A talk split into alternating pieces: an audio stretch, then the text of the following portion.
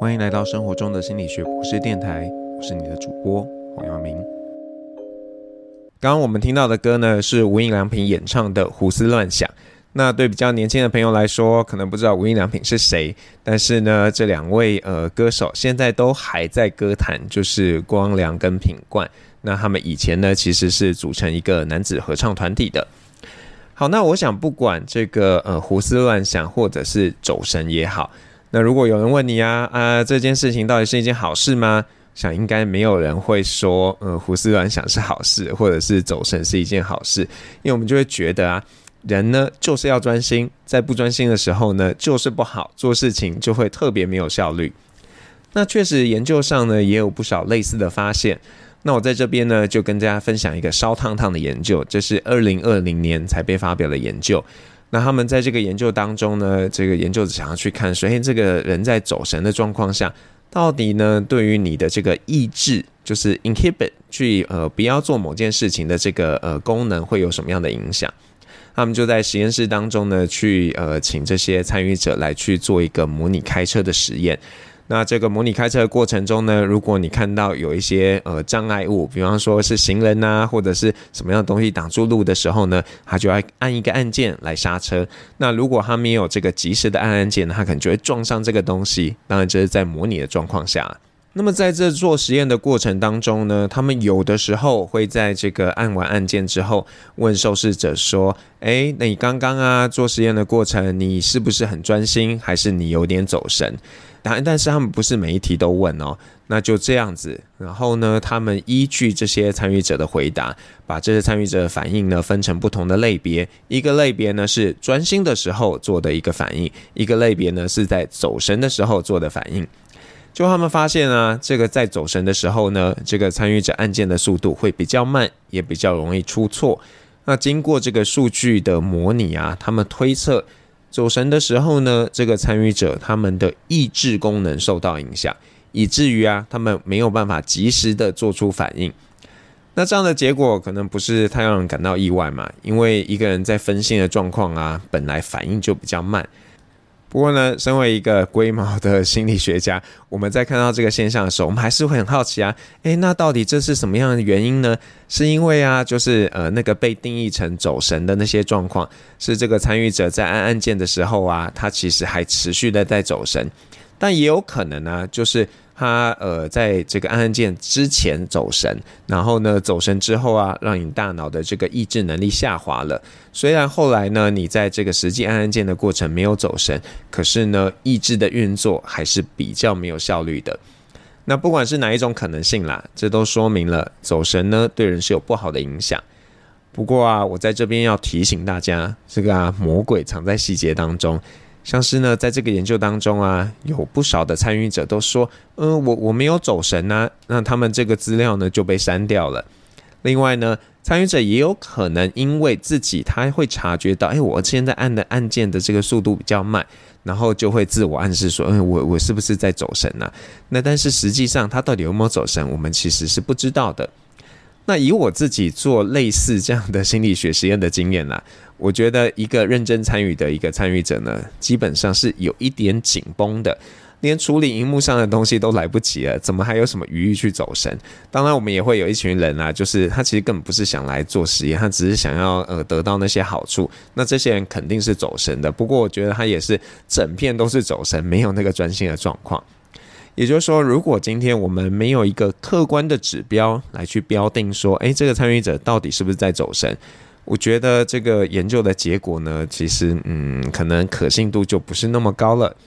好啦，那这有一点是心理学家的一个吹毛求疵。那在我们继续讨论之前呢，想让大家听一首歌，这首歌呢是欧艺杰演唱的《什么是让我分心》。那里面有一段歌词写的还蛮耐人寻味的，他说啊。不是说要一心一意才能把事做好吗？为什么却又教我留条后路给自己逃跑？那大家听歌去吧。那前面我们讨论的就是说，诶，走神看起来对人有不好的影响，但是真的是这样吗？嗯，其实事情没有那么单纯。像我在念博士的时候啊，我使用了一个实验典范，叫做注意力眨眼 （attention blink）。那我就介绍一下这个实验典范。在这实验典范当中呢，这个呃参与者会在荧幕的中央会看到一连串快速出现的这些东西。然后呢，我们会跟参与者说啊，你等一下要注意里面有没有什么特别的东西。比方说啊，有的时候可能全部的字都是黑色的，但是呢，里面会有一个或两个白色的字。那我们就会跟参与者说，哎，你等一下要把里面白色的字母记下来，然后之后告诉我们是什么。那或有的时候我们会用图片嘛，那这图片可能我们有的时候是呃顺时针转的九十度，或者是逆时针转的九十度，那我们会请他去判断，诶，那个有被转的这些图片，它是往左边转呢，还是往右边转？类似这样的一个作业。那虽然呢这些东西出现的时间很短，但是呢，如果参与者只需要一次注意一个东西的时候，其实大家的表现是蛮好的。但是啊，如果你今天要他注意两个东西，而且呢，这两个东西出现的顺序又是非常靠近的时候，那我们发现呢，如果你第一个东西有看到，那你有比较高的几率会没有办法看到第二个东西。那科学家们认为呢，这有点像是我们注意力眨了眼，因为我们眨眼睛的时候其实是看不到东西的嘛，所以就把这个实验典范叫做注意力眨眼。那虽然早期的说法，会认为说，呃，这个现象啊，反映了我们人类的注意力资源是有限制的，没有办法接续去处理东西。但是呢，后来有一些论点说，嗯，我们之所以看不到第二个东西啊，并不是因为我们资源不够哦，而是因为我们花了太多的时间资源在处理第一个东西。那只要我们做好的注意力资源分配呢，那我们就不会因为看了第一个东西就没有办法看到之后出现的第二个东西。那这个其实有好几个团队都尝试去验证这个假设。那比方说有一个团队啊，他们的做法呢，就是在这个荧幕上呢去加上一些会由荧幕中央往旁边发散的点。那大家知道，因为我刚刚说嘛，这做这个实验的时候，那个主要的东西都在荧幕正中央。那当你有一些乱点是从正中央往外面发散的时候，我们的这个知觉系统啊，会很不由自主的去注意那些在移动的东西。那也就是说，在这样的状况下呢，你的注意力是自然而然的会从第一个你要注意的东西上面移开的。那他们结果上也发现了，在这样的情形底下呢，人们是比较容易可以看到第二个东西的。那有另外一个团队呢，他们用的方式比较不一样。他们呢是呃在做这个注意力眨眼的实验，每一题之前呢。会先请这个参与者记下一串数字，然后在做完这个注意力眨眼的题目之后，再问他，嗯、那刚刚那个数字是什么？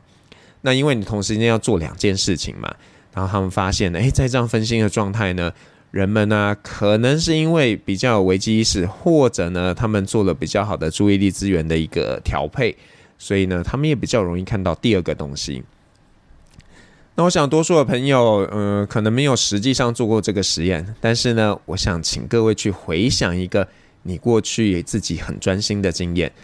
你是不是曾经因为很专心做某件事情，然后呢，就别人大声叫你，你可能也没有听到这样的一个经验呢？这其实就是因为你过度的专心，而没有办法去处理到其他的事物。那虽然大家可能觉得，嗯，这样这样不好吗？专心不是一件好事吗？有什么问题吗？多数的时候或许是这样，但是啊，如果你所处的环境是快速变动的，那忽略环境的讯息呢，对你来说就不一定是一件好事哦。就像啊，在台湾开车，就不适合很专心的去看正前方的路况，因为你的左边、右边甚至后面都可能突然冒出一个对你造成威胁的东西。所以，很像看起来不要太专心，对我们才是好的。真的是这样吗？我们现在听一首歌，再继续聊。那要让大家听的呢，是这个 Red Hot Chili Pepper 他们演唱的《Hard to Concentrate》，好难专心哦。那我们听完歌再继续聊。那到底是专心好还是走神好呢？我觉得啊，这个要取决于当时的情境，还有啊，你到底是从什么样的一个出发点来看事情。比方说啊，如果你在上班的时候，啊，你就是该专心处理你自己要处理的业务嘛。那在这个情况下，其他的讯息对你来说都是干扰讯息，那你这个时候呢，就是要专心，这对你才是比较好的。但是如果同样在上班的情境，让你觉得啊，上班好无聊哦，你希望可以帮自己上班增添一点生活的乐趣，那如果你走神呢，就比较有机会发现一些有趣的事情。那如果我们从这样的角度切入的话，诶，很像走神比较好诶。所以呢，你看到底是专心好还是走神好，真的没有那么简单。那我想专心的好处呢，大家应该是比较熟悉的。那接下来我想跟大家聊一聊，诶，那到底我们在什么时候啊？如果有一些走神，对我们来说可能是比较好的。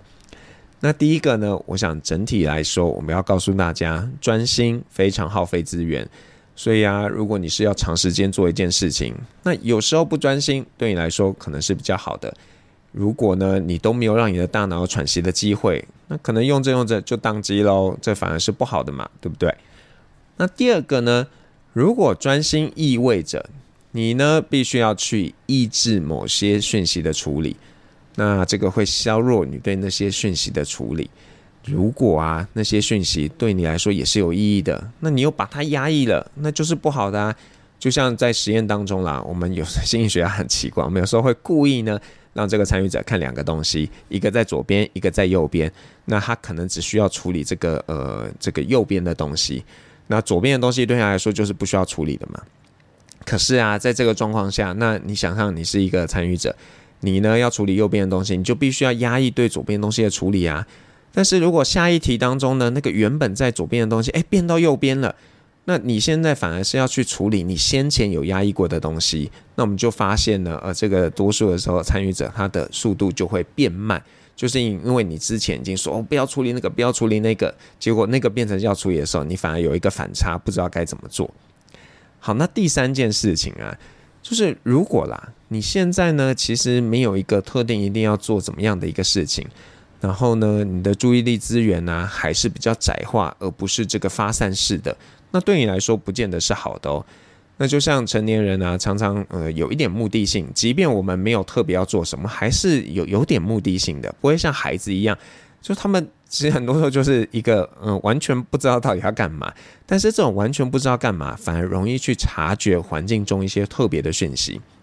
那如果我们想远一点啦，这种发散式的一些思考呢，其实对我们创造力是有帮助的，因为啊，你没有刻意去减少某些讯息的处理。那反而让你的大脑有机会呢，去看到不同事物之间的关联性。那讲到这边呢，我想大家应该心中都会有一个疑问嘛。那黄老师啊，我们到底该怎么办呢？专心很像不错，走神很像也不错。那我们到底要怎么做？那我觉得呢，这真的很不容易，因为在生活当中呢，走神啊，在多数的状况下是不利的。那除非呢，今天你的工作啊是比较仰赖这个发散性思考的，不然走神对你的坏处还是多一点。但我觉得啊，大家可以这呃换一个角度来想啦，就是呃我们可能过去比较习惯把这个极度专心和这个完全涣散当做一条线的两个极端，就是你想要享受这个走神的好处，不表示说你一定要让自己极度涣散嘛，你可以在这条线稍微中间偏呃走神一点点，那你或许就会享受到走神的好处了。那以我自己为例子。我工作的时候呢，会用音乐来营造那一丝丝走神的一个氛围。如果我那一天要做的事情啊，不是那么严肃的，那我可能就会呃听一些比较新的音乐，让我自己可以有一点发散，然后跳出这个固定的思考框架。那我有时候就会想出一些很奇妙的东西。所以啊，我也蛮推荐大家可以用音乐呢来帮助自己，不要那么专心。那不过我也知道啦，有一些朋友呢，就是属于那种很容易受到干扰的，所以啊，音乐这件事情是行不通的。那我建议你啊，可以在做这个正经的事情之前呢，想一件呢自己不会马上知道答案的事，比方说啊，想五个小学同学的名字。那在你有这样的意图之后啊，那你就放心去做你该做的事。呃，这个时候呢，你的大脑其实会默默的走神去找答案。那它就可以让你进入有一点走神的状态，让你享受到走神的好处。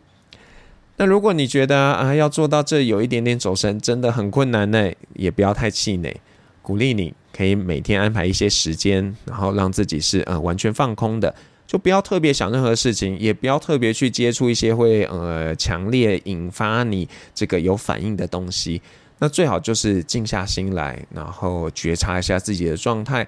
或是看看你已经很熟悉的环境，然后或是走去这个安静的地方散散步，都蛮不错的。